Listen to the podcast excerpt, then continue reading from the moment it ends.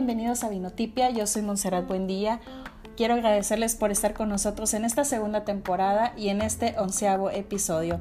Hoy tengo como invitada a la nutróloga Andrea Hidalgo, quien nos va a platicar sobre el tema del alcohol y la alimentación durante esta cuarentena. Nos va a explicar cómo balancear lo que consumimos de alcohol, ya sea vino, cerveza y otras bebidas, con lo que consumimos de alimentos, carbohidratos, proteína, grasas, etc.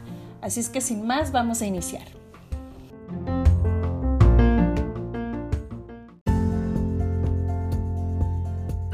Hola Andrea, ¿cómo estás?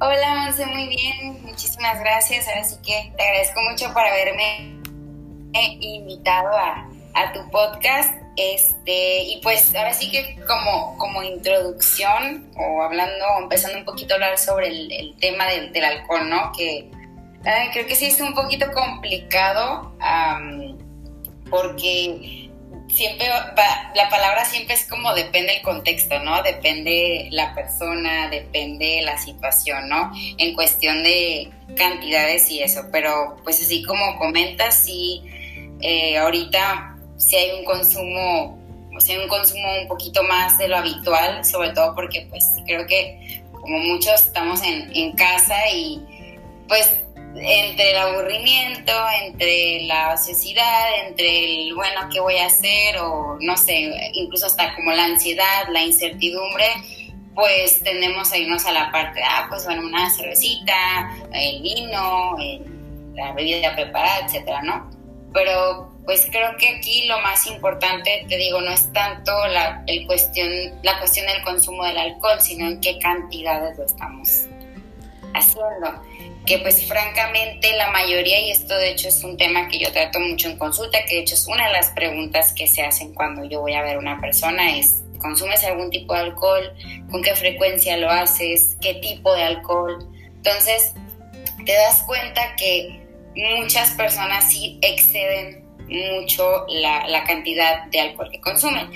Y no es solamente la cantidad de alcohol, sino las cosas que uno come cuando está tomando alcohol. Este, no sé si, por ejemplo, te ha pasado, has visto, ¿no? Por lo general, ah, bueno, un vinito lo acompañas que con un quesito, que con un jamón serrano, que este, con una botana, o que la cerveza, ay, bueno, que la cerveza con unas salitas, una pizza, unos tacos, ¿no? Entonces, yo les digo, no es solamente la parte del alcohol, sino el tipo de alimentos que elegimos desgraciadamente cuando estamos ingiriendo alcohol, ¿no? Que en sí no está mal tampoco acompañar la comida eh, una comida no tan nutritiva con ese tipo de bebidas. El chiste nada más, en mi opinión, ya me dirás tú si sí o no, es no exagerar que sea diario o, o, seguido, sobre todo en esta cuarentena en que muchos no están haciendo ejercicio, no están haciendo algo que los movilice para quemar pues todas esas calorías, el azúcar, carbohidratos, etcétera, ¿no? Sí, exacto. De hecho, por ejemplo, hablando ahorita específicamente del vino en este caso, no hay ningún problema y hasta se puede calcular dentro de un plan una copita de vino. Justamente lo acabo de, hacer hace poco este, de, con un paciente que me dice, que sabes qué, para mí, de hecho él se dedica, es, es enólogo. Entonces, él, él, me decía, para mí es muy importante, al menos en mi día, tener una copita, ¿no? Entonces, va perfecto, se puede calcular sin problema una copita de vino, ¿no? Que es lo recomendado, ya hablando en cantidades, unos 100, 150 mililitros. El problema, Monse, es que eh, pocos vamos y medimos los 100, 150 mililitros, ¿estamos de acuerdo? Nos echamos la copa bien, bien servida o, este, o va de nuevo o, repetimos o ya entre la plática, lo que sea, pues ya llevamos hasta media botella, ¿no? Y sea el mismo ejemplo con el otro tipo de alcohol. Entonces, sí, definitivamente no hay ningún problema que se acompañe con la, junto con la comida, pero pues hay que tener este, presentes las cantidades, incluso también dependiendo del estilo de vida de cada persona. Obviamente hay que tomar en cuenta también si no, si no, hay, no existe alguna complicación de salud ya este, en la persona que le impida o que, o que le genere alguna o que le genera alguna complicación en la salud si toma, si toma alcohol, ¿no? Pero definitivamente aquí sí aplica la frase de la dosis hace el veneno. Entonces, este, pues sí, lo más recomendable es limitar o, al menos si vas a ingerir esa copita o si vas a tomar esa, esa, esa copita de alcohol o esa copita de vino vaya, pues sí que sea entre unos 100, 150 mililitros. Ahora sí que para acompañarlo con la comida, para disfrutar. Ahora sí que creo que ese es el objetivo principal, ¿no? En este caso del vino es como disfrutarlo, este, poquito a poquito, no todo de una, ¿no? Este, no, no digo, ahora sí que tú eres la, ahora sí que tú eres la experta aquí en, en esa parte, pero este, te digo, la mayoría tenemos a, acceder, a excedernos un poquito más con la cuestión de las cantidades del alcohol, ¿no? Ahora, una duda. Eh, he visto o estuve leyendo también que las bebidas preparadas tienen más calorías que una copa de vino tinto, por ejemplo, o el vino blanco o el vino rosado, pero ¿qué recomiendas más tú? ¿Una copa de vino o una bebida preparada? Tú como nutróloga, ¿qué sería peor en todo caso tomar en esta cuarentena o abusar de? No, totalmente me voy al vino, totalmente. De hecho, este, justo a, eso iba la parte de las bebidas preparadas. En sí, pues el alcohol ya tiene calorías por sí solo, ¿no? Eh, y, y si además le agregamos las calorías de un refresco, eh, algún jarabe, por ejemplo, en el caso de las margaritas, este, este tipo de preparaciones, pues llevan azúcar, ¿no? Llevan azúcar, ya sea del refresco, ya sea del jarabe, ya sea de algún endulzante. Entonces, eso eleva muchísimo las calorías de, esa bebida, ¿no? Y una de las reglas, de hecho, eh, mías y sé que de muchos nutrólogos, es que, por ejemplo, si tú estás buscando perder peso, en este caso, perder grasa, lo que menos quieres es tomarte tus calorías. Vaya, prefieres prefiero no guardarlas para la cuestión de los alimentos. Entonces, si tenemos, si tendríamos que elegir entre vino y una bebida preparada, totalmente vino, totalmente vino, este, definitivamente. Y pues aparte tienes la cuestión de que una bebida preparada cuando es muy dulce, ni siquiera sientes tanto el alcohol, entonces es muchísimo más fácil excederte de las cantidades. Por ejemplo, los gin tonic o cualquier bebida, aparte que luego llevan jarabes para endulzar no nada más es el alcohol o el en sí, o sea, llevan jarabes que, que llevan mucha concentración de azúcar peor que un vino, ¿no? O más que un vino. De hecho, el vino, o sea, por ejemplo, en, en ya, dependiendo del tipo de vino, pero el vino tinto es de los de los tipos de alcohol que menor cantidad de azúcar tienen. Entonces, por ejemplo, si yo fuera a dar una recomendación o si alguien me dice, ¿sabes qué, Andrea? Me quiero tomar una copita de vino, yo les diría, vete por el tinto, que hecho es el que menor cantidad de calorías tiene por la porción. En este caso te digo, la porción se maneja, obviamente varía, ¿no? Nunca es exacta, pero es entre unos 100, 150 mililitros, que es una copa, o sea, vayas, que será como un cuarto de taza, media taza más o menos. Este, ahora sí que diciéndolo en, en tazas medidoras, ¿no? Pero, sería menos de media copa, media copa de vino normal, o sea. Sí, sí, exacto. Tomando en cuenta el buen servicio del vino, que no se llena la copa hasta el tope, sino cada vino tiene su. Pero igual también, por ejemplo, Monse, en, esa parte depende de la persona. Por ejemplo, si yo conozco cuántas calorías tú requieres en, en el día, cuánto es lo que necesitas consumir, se puede calcular más. Mm. Por ejemplo, esa, esa medida, 100, 150 mililitros, tiene aproximadamente entre 75, 100, 120 calorías, depende del vino, esa medida que yo te estoy dando. Entonces, va a depender mucho del peso de la persona, la actividad física de la persona eh, a la cantidad que se le da. A lo mejor una persona que realiza más ejercicio, que es activa, este, que tiene una alimentación balanceada, podría incluso meter un poquito más de esa cantidad sin problema, ¿no? a lo mejor una persona que es muy sedentaria, una persona que no lleva una, una alimentación balanceada, no, no recomendaría como tal, sí, tómate dos copas de vino rebosadas al día, ¿no?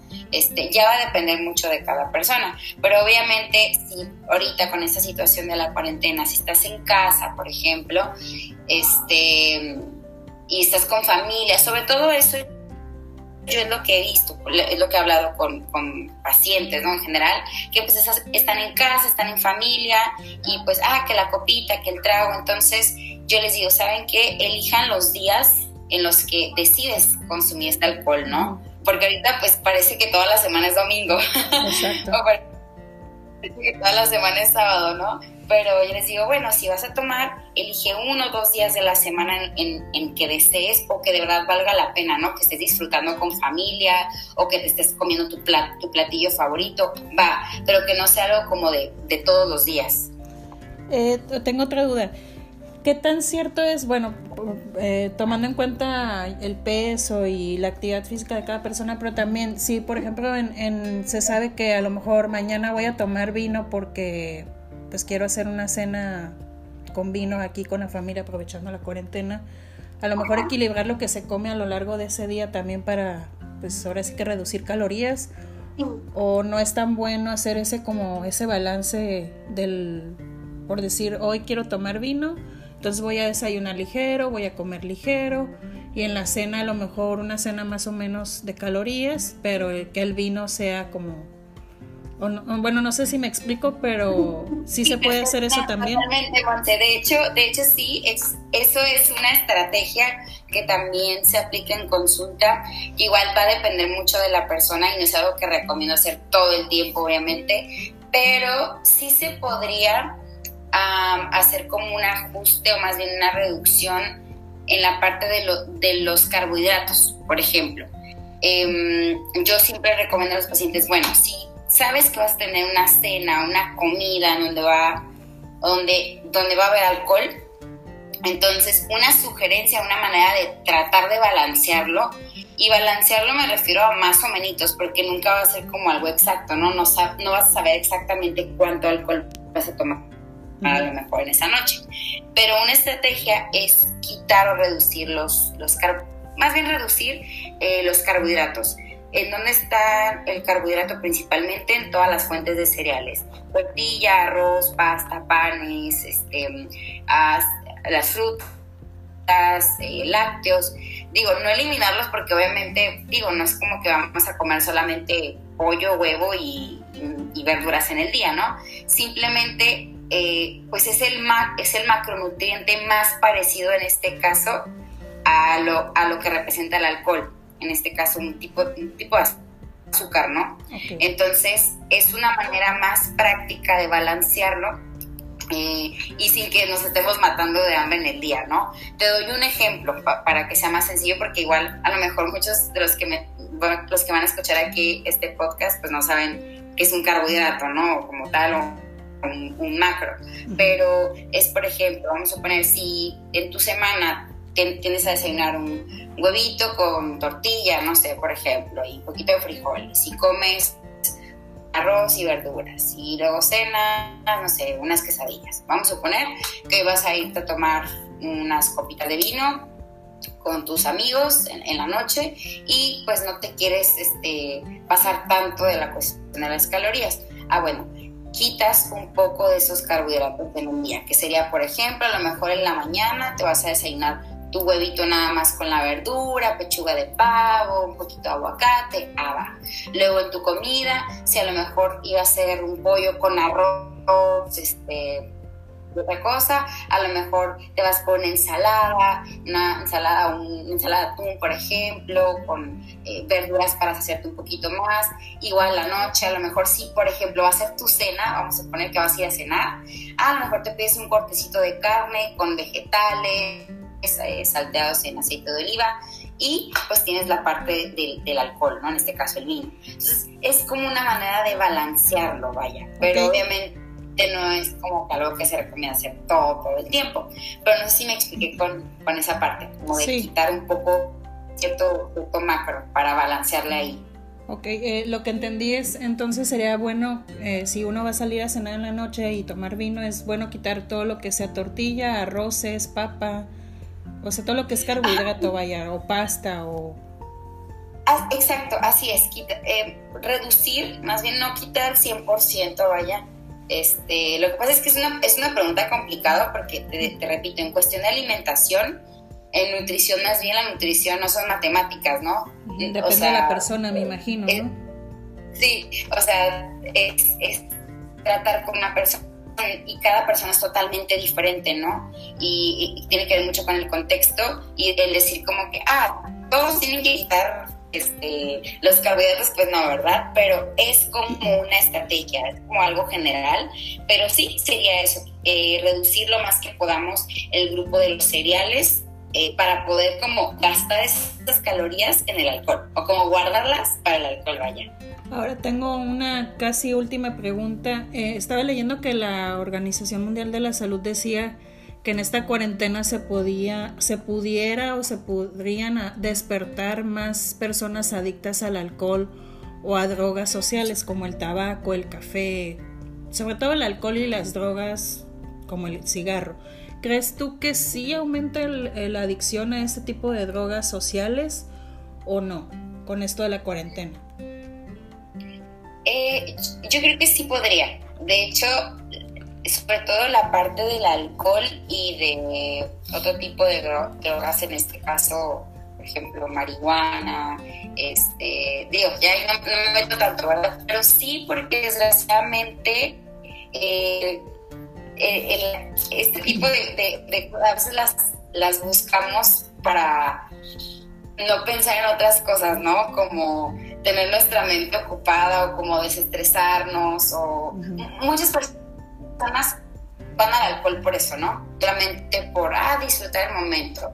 Eh, sí, sí puede, sí puede pasar, o, sobre todo en esta situación que mucha gente pues está pasando por momentos difíciles económicamente hablando. O ansiedad. Eh, familia. Ansiedad, sí, exacto, sobre todo ansiedad, ¿no? Entonces, eh, ya la ansiedad, por ejemplo, hablando de, esta parte, pues eh, se muestra de muchas formas. Hay mucha gente que es a través de la comida, hay gente que es a través del alcohol, hay gente que es a través de otro tipo de, ya hablo de drogas, ¿no? Entonces, pero como el alcohol no es, no es, no es como que, ay, no estamos hablando de cocaína, ¿no? De, o sea, ese tipo de drogas. Desgraciadamente el, alcohol es, bueno, pues es, legal, o sea, se está hablando de drogas recreativas, no de drogas ilegales, que eso ya sería otro tema, ¿no? Exacto. Este, pero, pero pues sí, o sea, yo sí creo que puede haber un consumo mayor y más porque se empezó a, pues ya ves que se, paró un poco la producción de, en el caso, por ejemplo, la cerveza, ¿no? Entonces, hay ahorita como que desabasto y todo el mundo comprando cerveza, ¿no? Entonces, este, yo espero que no, pero creo que sí puede haber un, exceso en estos días de, la cuarentena de, estas sustancias, pero pues esperemos y, y no. Que la gente sea más consciente. Ya por último, Andrea, me gustaría que nos des algunos tips, afuera de que ya hablamos un poco de eso a nivel general, unos tips, a lo mejor unos cinco tips para equilibrar un poquito el, consumo de alcohol con lo que nos comemos y me imagino que eso va a incluir hacer ejercicio, así es que eh, quisiera que hagas esos como puntos, cinco o los que quieras decir.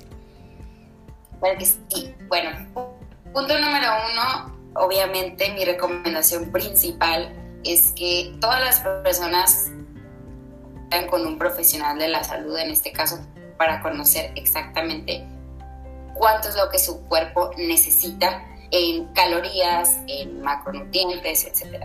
Partiendo de ahí, es muchísimo más sencillo equilibrar todo lo demás, ¿no? Incluso hasta la cuestión de los alimentos que se consideran no saludables, vaya. Eh, la vida es un balance al final de cuentas y no hay ningún problema si uno comer una rebanada de pizza el fin de semana, por ejemplo. El problema es que la mayoría no saben exactamente cuánto es lo que su cuerpo requiere, entonces tendemos a sobrepasarnos o a comer menos de lo que necesitamos, ¿no? Entonces, mi primera recomendación sería, pues, acudir con un profesional que, les pueda ayudar en, esta parte. Número dos, eh, tratar de no tomarnos en sí eh, yo doy en consulta, no dar, esparcir o untar nuestras calorías. Se cortó un poquito, ¿puedes ah. repetir ese segundo punto? ¿Cómo, Que si puedes repetir el segundo punto porque se cortó. Ah, eh, te comentaba, Monse, la, el segundo punto sería no tomar o esparcir nuestras calorías. ¿A qué me refiero con eso? Eh, por ejemplo, la cuestión de jugos, jarabes, refrescos, aderezos, eh, cremas, mieles. Eh, yo les digo a los pacientes que vean las calorías como si fueran dinero, ¿no? ¿En qué te las vas a gastar? Entonces, no es como una buena inversión gastar tus calorías en refrescos, te repito, en refrescos, aderezos, árabes, porque son cosas que no te dan saciedad. Entonces, si tú, por ejemplo, eres una persona que disfruta tomarse su copita de vino, es muchísimo mejor que tengas, ok, que, que tú tengas en mente, sabes que yo me quiero tomar mi copa de vino, una o dos copitas de vino, entonces voy a procurar que mis calorías del día sean alimentos sólidos, que me aporten saciedad y sobre todo que me aporten nutrimentos, ¿no? Pero pues te digo, es muy común que veas a alguien que le echa montones de aderezo a su ensalada o los montones de miel a sus, a sus pancakes o que toman refresco, que toman jugo. Entonces, esa sería mi segunda recomendación, eliminar todos los jugos o cosas que puedan ser untadas o esparcidas, en este caso jarabes y aderezos, o, o limitar un poco su consumo. Número tres, sí sería la parte del ejercicio definitivamente. Ahora sí que es un complemento con la alimentación. Eh, y uno puede pasarse dos, tres horas en el gimnasio, dos, tres horas corriendo, dos, tres horas en elíptica, pero si después de esas dos, tres horas vas y, tu alimentación es mala, de verdad no, no va, uno no va a ver el cambio, o sea, tiene muchísimo más peso la alimentación que el ejercicio, el ejercicio es como un, complemento. Okay. Número cuatro, este, sería elegir, o más bien ser muy conscientes de nuestras elecciones de alimentos, cantidades, sobre todo em, la cuestión, por ejemplo, del estar picando, sobre todo ahorita en la cuarentena, creo que este sería un punto muy, muy importante. Em, que noto que las personas tienden a hacer cuando están ansiosos, cuando están aburridos, que es estar picando. por aquí, piques por allá, eh, que a lo mejor no te sirves completamente la comida, pero estás picoteando, ¿no? que el panecito, que la galletita. Exacto, mucha gente no toma en cuenta lo que, lo que pica. Cuando les veo, por ejemplo, en consulta que les pregunto, eso no lo toman en cuenta. O lo que, ah, por ejemplo, la lechita del café de avellana que le echan, ¿no? Pero se toman cuatro cafés al día. O, ah, bueno, sí, ese con mi cafecito me como dos galletas. Entonces, este, muchas veces ahí es donde está el sabotaje en las dietas o en, o en, la alimentación. O yo no entiendo por qué no estoy bajando si como súper bien, sí, pero a lo mejor entre esas comidas está esa picoteada. Entonces, al final de cuentas, estar picoteando ni te llena y te genera más ansiedad por estar comiendo. Entonces, mi recomendación sería como tener una estructura en cuanto a tu día, más una organización de qué es lo que vas a comer. Este, y servirte en las cantidades que sabes que te van a mantener saciado o saciada este, y que no te van a estar generando, más bien que no te van a estar provocando a estar picando entre comidas, ¿no? Y pues ya por, por, la última, este, sería en la parte del alcohol. Definitivamente estoy eh, muy a favor de por qué no tomarse su copita de vino. De hecho, en lo personal creo que es el tipo de alcohol que más disfruto, eh, que más me gusta, pero sí, todo tiene, tiene que ver en la cuestión de las cantidades, ¿no? Entonces sería elegir de la semana deseas tomar ese alcohol. Yo en lo personal recomiendo siempre que sea mm, cuando estás con amigos, cuando estás en este caso con amigo, amiga, tu pareja, familia, cuando estás celebrando algo importante, que valga la pena eh, esa convivencia con el alcohol, no sé si me, explico, ¿no? O que, o que de verdad estés disfrutando tu alimento favorito, tu platillo favorito y que seas consciente de las cantidades que te estás sirviendo.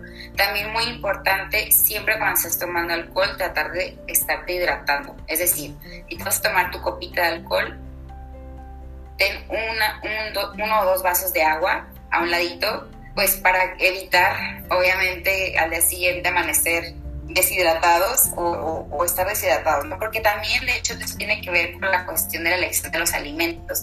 Si te fijas, no sé, ¿qué es lo que la gente se antoja cuando está tomando? Son cosas saladas, cosas como grasositas, por ejemplo.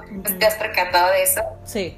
Porque al final de cuentas, pues el alcohol es una forma de deshidratación. Entonces, eh, sí sería estar bien hidratados o estar tomando agua constantemente, tomando el alcohol, ¿no? Y pues te digo, o te repito, perdón, el ser bien conscientes con las cantidades. Mi recomendación sería aproximadamente, va a depender de la persona, entre unos 100, 150, 200 mililitros de, este, de, tu copita. Eso incluso se puede medir en una taza medidora.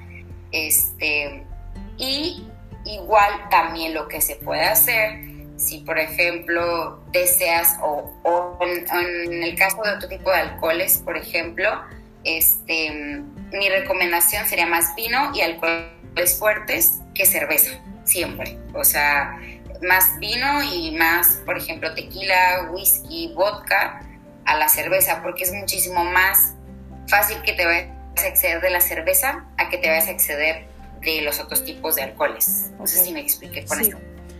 Ahora, eh, cambiando un poquito de tema y algo más como ya en, eh, personal, digamos, ¿Cuál es tu vino favorito? O, y puedes decir marca, no importa. ¿Cuál es tu vino favorito eh, para disfrutar en familia o con amigos? Me dijiste que tinto, pero ¿cuál es el que más te gusta o el que regularmente llegas a tomar? Ay, es uno de madera 5. no recuerdo su nombre. No recuerdo su nombre, entonces, pero es una madera 5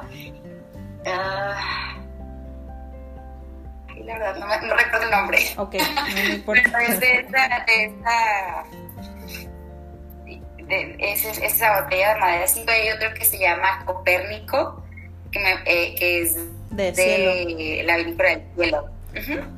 Ok, pues Andrea, eh, creo que por mi parte sería todo, eh, por parte de Vinotipia de verdad te agradezco mucho porque hayas aceptado hacer este podcast de, sobre el tema de salud y el alcohol, eh, sobre todo enfocado al vino, pero sí, me, sí me gustaba, sí tenía la idea de hablar de este tema por cómo está la situación actualmente.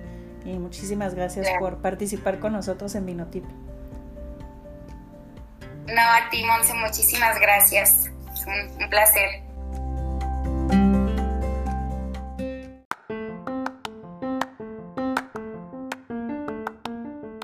Y es así como llegamos al final de este episodio. Los espero la siguiente semana con un nuevo tema en Vinotipia y no olviden seguirnos en Instagram y Facebook Vinotipia MX.